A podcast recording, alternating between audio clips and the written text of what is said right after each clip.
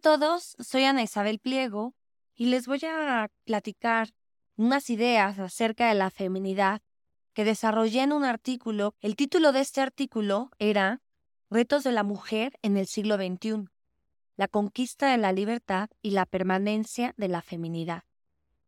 En verdad pienso que este es un tema muy vigente y que actualmente sigue sobre la mesa tratar de desentrañar el sentido de la feminidad. La feminidad es una propiedad de la naturaleza racional, no es un accidente añadido que pueda ser manipulado. Ser mujer es un punto de partida para perfeccionar nuestra naturaleza intelectual, dinámica y abierta a la trascendencia.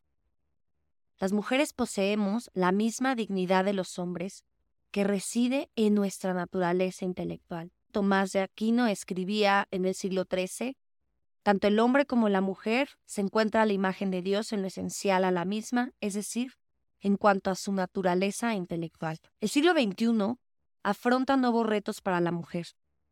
En el siglo anterior vimos la máxima revolución histórica que se había hecho. Las estructuras sociales tradicionales cambiaron. Ahora la mujer era parte de la vida pública. Entre las conquistas que hemos logrado hay premios Nobel, primeras mandatarias, ser reconocidas como ciudadanas en nuestras naciones.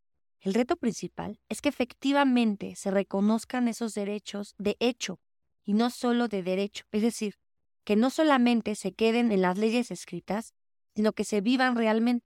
Más allá de ello, hay aspectos de la feminidad que son intrínsecos a nuestra naturaleza humana y que se olvidan en una lucha de sexos que despersonaliza.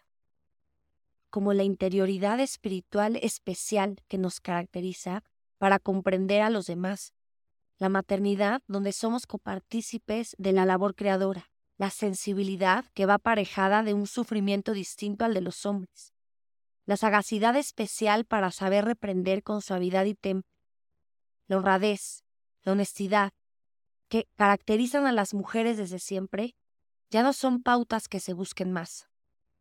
La feminidad comprende además la intuición por esa espiritualidad especial que nos caracteriza, la cual nos acerca al entendimiento angélico. La paradoja es que estas características son esenciales a la feminidad y no responden a cánones culturales patriarcales, pero están en peligro de perderse en parte, pues las nuevas generaciones las han identificado como aspectos que hay que eliminar en esta lucha. El reto principal es que la feminidad permanezca al mismo tiempo que se viva la conquista de la libertad. La visión de la mujer representada en la literatura y la pintura se ha ido transformando. Los ideales de belleza han cambiado a través del tiempo. En ellos encontramos una clave para la conquista de nuestro ser personal, de nuestra feminidad.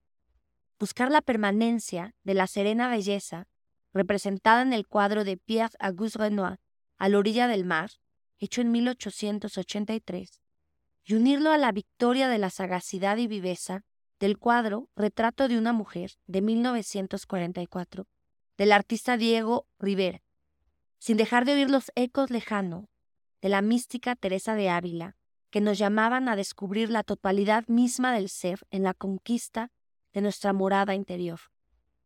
Como decía el filósofo Emmanuel Munier, hay que dejar de ser personajes, máscaras que desfilan en el carnaval de la vida para empezar a ser personas. El reto es conocernos a nosotras mismas, profundizar en la morada interior para conquistar nuestro ser personal, llegar al recinto más íntimo de nuestro ser para descubrir que tendemos a un horizonte infinito y así conquistar nuestra libertad, nuestra feminidad y finalmente nuestra trascendencia.